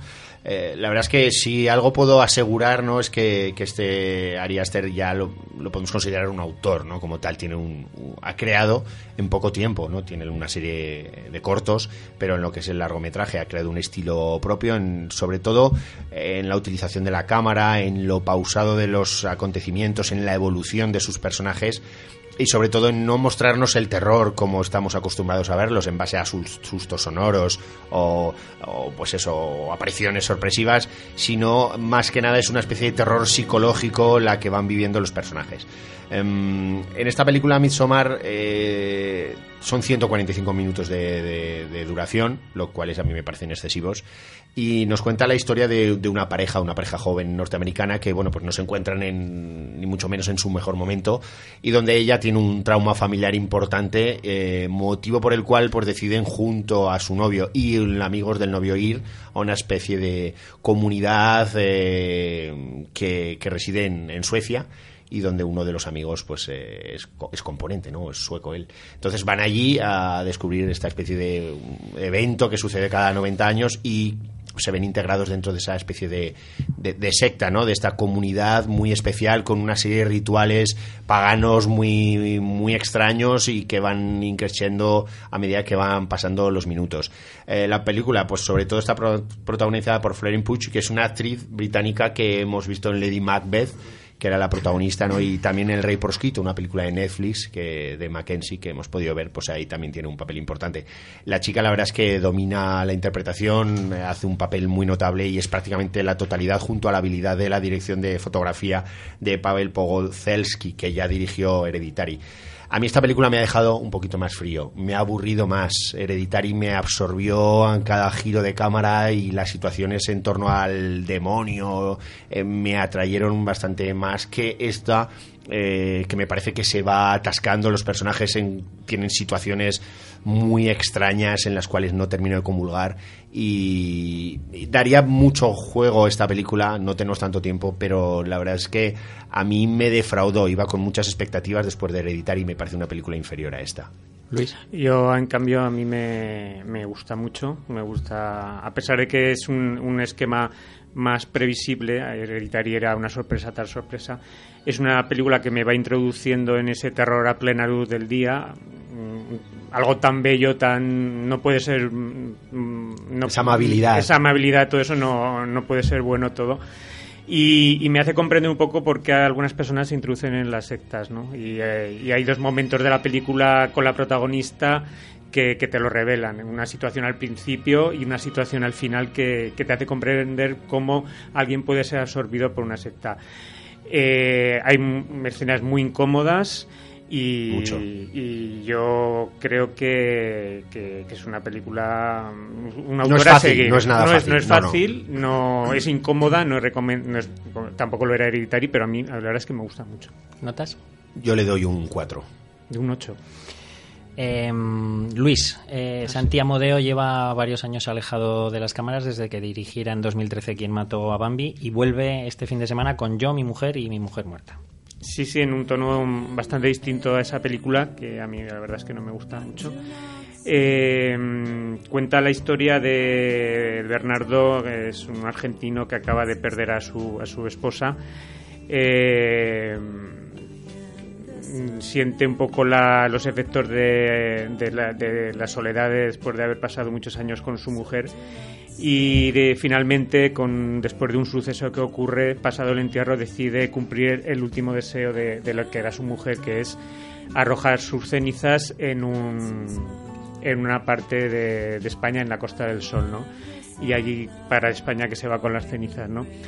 El, es una película que yo creo que tiene una primera parte tipo drama muy. Que, que, que, quizás cambia bastante a lo largo que, se desarrolla la película, ¿no?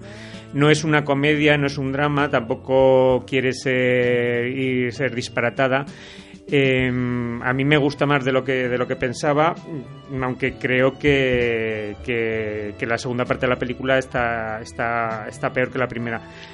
Yo, sobre todo, lo que merece la pena es la interpretación de Oscar Martínez, que ganó el premio de, interpretación en el Festival de Málaga, y de, Carlos Areces, que es un actor que, que la verdad que- que se defiende muy bien en, en cualquier género, porque aquí no es, no es un papel cómico, pero que es súper creíble. Y además yo creo que junto al fallecido Eduardo- Gómez son de los dos actores que no tienen ningún problema en desnudarse en el, cine, porque en todas las películas o en las, en las series se, se desnudan. Eh, es un film a mí me, resultó entretenido, esperaba que me lo esperaba peor y, yo creo que es eso, una historia de, una, de, de un descubrimiento de, de, la verdadera de los sentimientos de una persona que con la que has estado conviviendo durante 40 años y te das cuenta de que no, que no la conocías, ¿no? Y, y un poco la transformación del protagonista de un ser un poco amargado en un ser un poco más, más amable, ¿no? Alfonso. Sí, eh, a mí me gustó también más de lo que pensaba y, en fin, eh, la evolución de Oscar Martínez en la película es notable y lo importante del diálogo en el matrimonio. Alberto. No lo ha visto, Alberto. No, ya no. Vuestras notas entonces. Eh, un 6. Sí, yo le doy un 6 también. Nos vamos con el clásico. Ah, José Mil le da un 5, perdón.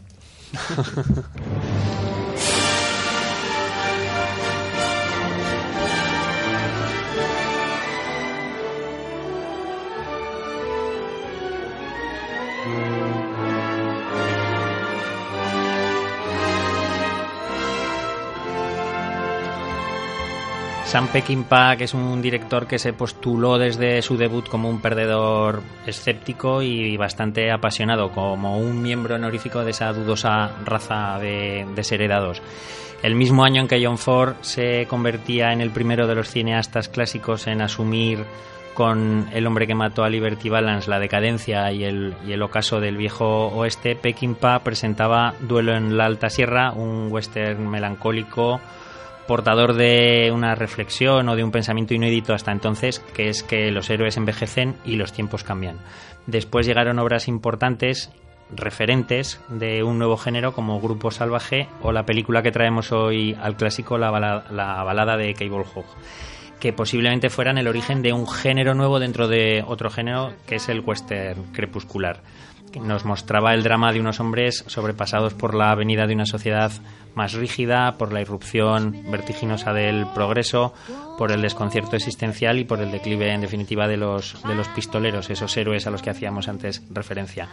Esta balada de un tipo que se enriquece en el desierto gracias a unas condiciones, una sociedad y una tecnología que están a punto de desaparecer es Alberto un excelente representante de, de ese tipo de cine, ese western crepuscular que aunque todavía colea, tuvo su apogeo en, en la Sí, década de los 70. sí yo, yo creo que está a camino entre un eso, el western crepuscular del que hablabas con los ejemplos de Duelo en Alta Sierra o, o incluso El hombre que mató a Liberty Balance y también un, un cierto tono paródico del western como de hecho en aquella época pues estoy pensando en Dos hombres y un destino que tenía ciertos momentos así graciosos o el Club Social de Cheyenne o, o incluso em, El Día de los Tramposos. nombre- o El Día de los Tramposos, La sin nombre. Son películas en las que el western pues deja de ser ese género serio intocable y se convierte en algo eh, con lo que se puede hacer bromas y, y chistes no como de hecho sucede en la película Eh, como digo, está camino entre ellos y, y lo que realmente es es un retrato muy íntimo de, de un personaje que es como el último romántico de- del western, ¿no?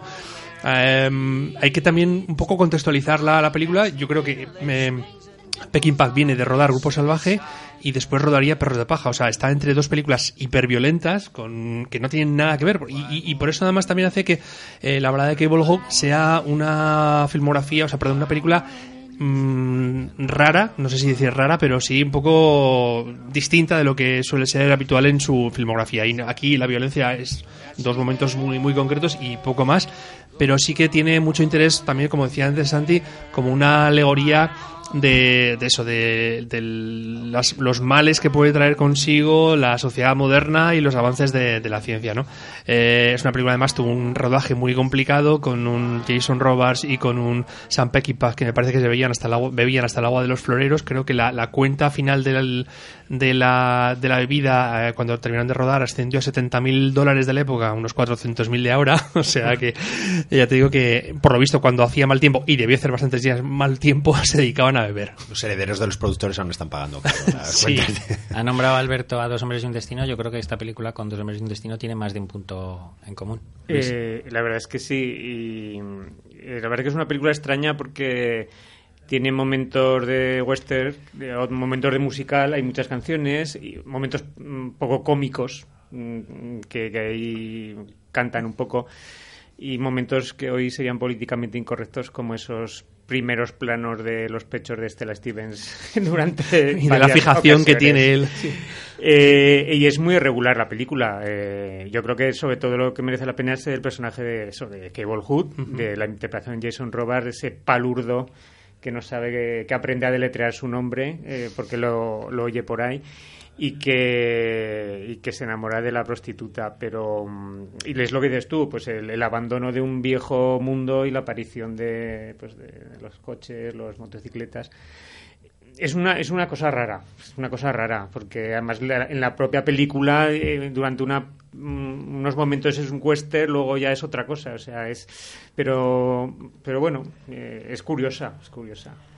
No le podemos dedicar mucho tiempo más, ya nos perdonarás Vacío Zono 3 porque vamos un poco en nuestro último programa atropellados, pero he traído el Playboy, el número de Playboy en el que salía Stella Stevens, luego os lo enseño a vosotros cuando termine el programa. Vamos a, volver con los estrenos. Alberto, o ya no sé si llamarte Monsieur Albert, porque creo que te toca el tercer, tercer estreno francés de la semana.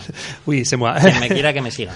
Sí, quien me quiera que me siga, una otra comedia eh, dirigida esta vez por un director José Alcalá, del cual yo estoy buscando a ver si era, mm, porque en algún sitios, evidentemente, tenía nacionalidad francesa, en otros decían que mm, tenía con ese nombre y apellidos un origen español, pero bueno, eh, no, no viene al caso.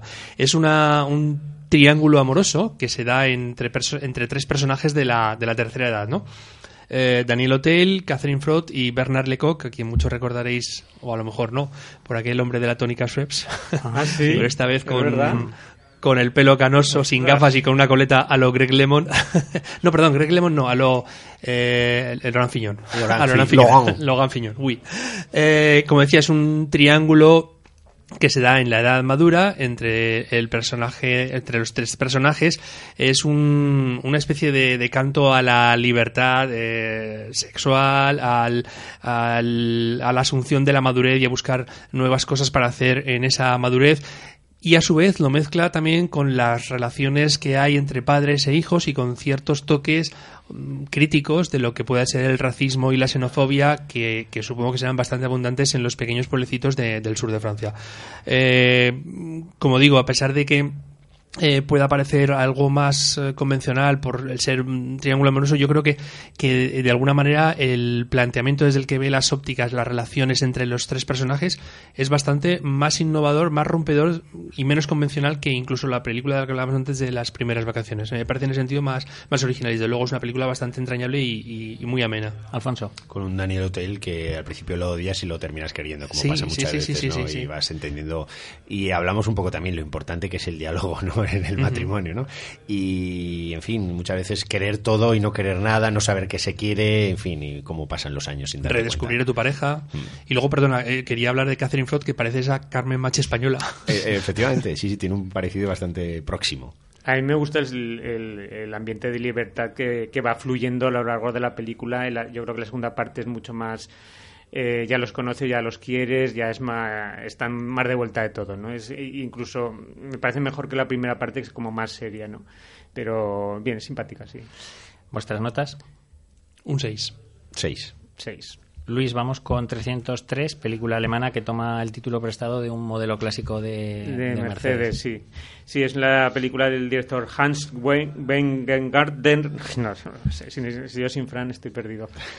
el director de Los Educadores. Bueno, es una road movie que cuenta la historia de dos jóvenes que una eh, ella se dirige a Portugal a, a ver a su novio con una con una caravana Mercedes y él es ese autoestopista que se dirige a, Bilbao a conocer a su, a su padre biológico. A ver, es una road movie un poco inspirada en la saga de las películas de, de Richard Linklater, la, antes del amanecer, etcétera, en las que básicamente se muestra la amistad entre dos primero la amistad y luego lo que lo que surja de entre dos jóvenes a raíz de conversaciones, conversaciones que durante las dos horas de la película van teniendo los personajes sobre temas muy, muy importantes y, la verdad es que apetecibles de escuchar pero que en el esquema de la película al final resulta un poco repetitivo, porque es conversación, canción, conversación, canción, conversación, canción. Pues eh, que si el amor libre, que si la fidelidad, que si el capitalismo, que si la, la cooperación, bueno, yo creo que, se le ven mucho las trampas a la película y, con media hora menos la película podría haber sido más simpática de lo que yo. Dos horas me parece excesivo para contar esta historia. A mí me, al final me acabo aburriendo. ¿Tu nota? Un 4 se estrenaba Juguetes Guardianes, que es una película de animación surcoreana para los más pequeños y hago especial hincapié en que era para los más pequeños. Eh, el argumento es me recuerda un poco el, origen, inevitablemente te recuerda a Toy Story porque los juguetes, eh, en este caso un mini tigre, mm, tiene que defender a su dueña para que no le robe la infancia, además que no se la robe la era digital y todos estos juguetes digitales que se están imponiendo, las tablets, los, eh, móviles, todos los móviles y todo esto, todos los juguetes electrónicos, la era digital que es lo que ellos llaman, y entonces se dirigen a la propia era digital varios juguetes de trapo para intentar salvarles, lo cual recuerda también un poco al mago de Oz. Pero no deja de ser meros recuerdos porque es una animación muy poco estimulante también eh, y como os decía al principio, una película muy, muy, muy infantil. Yo no sé si ni siquiera los más pequeños la van a disfrutar especialmente, porque no me parece que tenga tampoco, como dicen los americanos, nada exciting para que les atrape eh, en el visionado. Para mí le va a dar un 4 por la idea. Y por último se estrenaba un documental británico, La mirada de Orson Welles, que profundiza en la vida artística y personal del genial cineasta a través de los cuadros, pinturas y dibujos que se han conservado de este de este hombre. Y hasta aquí los estrenos de esta semana. Vamos a terminar el programa con nuestro último repaso a los estrenos del Atlántida Film Festival que termina mañana que termina, termina el 1 de agosto y que hoy se han conocido el Palmarés, un, festival que ha, tenido un récord de espectadores, un 60% más que el año pasado, y bueno, donde además 150.000 espectadores, 135.000 online y 15.000 en Palma de Mallorca, lo cual, pues esta novena edición ha sido totalmente un éxito. Es decir, los premios de la crítica y público han sido para el docu-thriller sobre la guerra de Yugoslavia, Chris de Wiz, ha sido la ganadora, eh, mención especial para el jurado para la película, el drama noruego Blind Spot. Eh, y luego el premio del público ha premiado a Sons of Denmark, de la cual hablamos aquí hace, no sé, o la pasada o hace dos semanas. Y por último, Acid ha sido la película más vista eh, por la gente en el festival. Nosotros esta semana hemos visto, Alberto, Songs in the Sun. Songs in the Sun, una producción danesa que estaba en la sección Generación que dirige Christian Servo Leidegar, que cuenta la historia de una joven, eh, Anne, o Ana, que eh, es una aspirante a cantante y que la llama eh, una mujer, Sonia, madre de su amiga, de su amiga de, la infancia, Julie, para que vaya a la isla de Mon, porque cree que su, su hija está, está atravesando una, una, depresión. Ella viaja allí hasta esta isla y, bueno, pues intenta contactar, intenta hablar con su amiga y ver, descubrir lo que le pasa eh, la película, sinceramente, está basada en un cortometraje y yo creo que se tenían que haber dejado en el cortometraje y no haber hecho más cosas, no haberlo, no haberlo intentado. Luis, sí, Cronofobia. Yo, he visto Cronofobia, es una peli de nacionalidad suiza, pero eh, habla en italiano, dirigida por Francesco Ricci, que cuenta, eh, mezcla el drama y el thriller y cuenta la historia de dos, dos personajes solitarios, el, el hombre callado que parece no tener residencia fija y vive en su furgoneta y se, se, obsesiona por una mujer que parece estar pasando por un momento duro y entablan una relación y solo en la, hacia la mitad de la película sabemos un poco el nexo que les une. Una película que habla del arrepentimiento y el deseo de enmendar el mal eh, hecho por nuestros propios comportamientos. Curioso. Y para terminar, yo he visto dentro de la sección Identidades, Jonathan Agassi me salvó la vida. Es un documental alemán dirigido por Tomer Heyman que es un director israelí que siguió durante ocho años a Jonathan Agassi, una de las estrellas más conocidas del porno gay.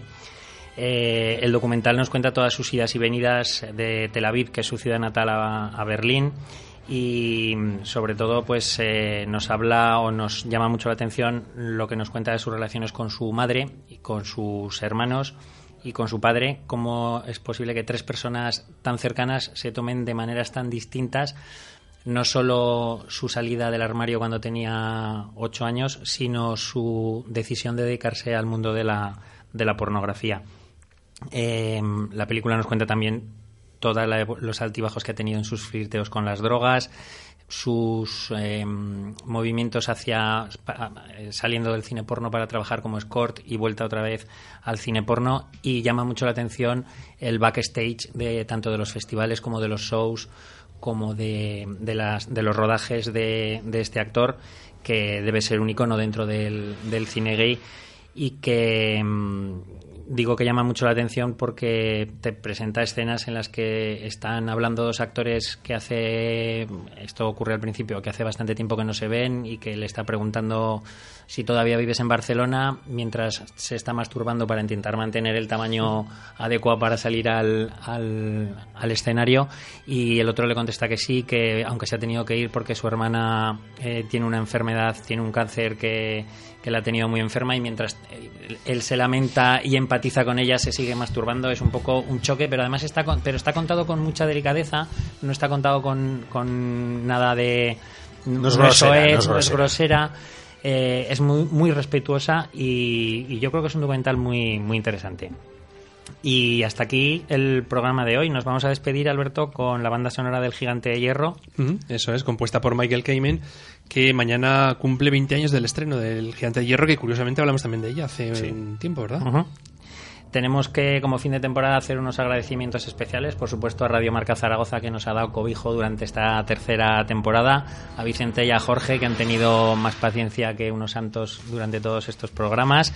Por supuesto, a nuestros compañeros que hoy no están en el estudio de Zaragoza, que son José Miguel y Christopher, pero también a los que tenemos allende el río Ebro, no allende los mares, sino allende el río Ebro, como son Chema, Ricard, Fran, José Alarcón y Guillermo. Y por supuesto a todos nuestros oyentes, a todos vosotros, que como decíamos en la introducción del programa, sois el motor y sois quienes nos empujáis a seguir viniendo todas las semanas, junto con nuestra pasión por el cine, del que se, esperamos seguir hablando a partir de septiembre, por supuesto, con vuestra compañía. Jefe, si quieres cerrar o despedir la temporada básicamente una subida de salario o algo.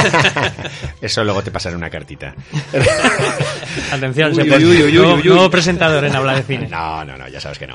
Nada, desear un feliz verano a todos nuestros oyentes y por supuesto a vosotros. ¿eh? Y nos, vemos en septiembre. Y nos pueden seguir leyendo en el blog. Por supuesto, las, las críticas escritas seguirán durante todo el verano. Así que ahí nos pueden leer. Pues un abrazo y hasta septiembre. Gracias a todos. Adiós. Adiós.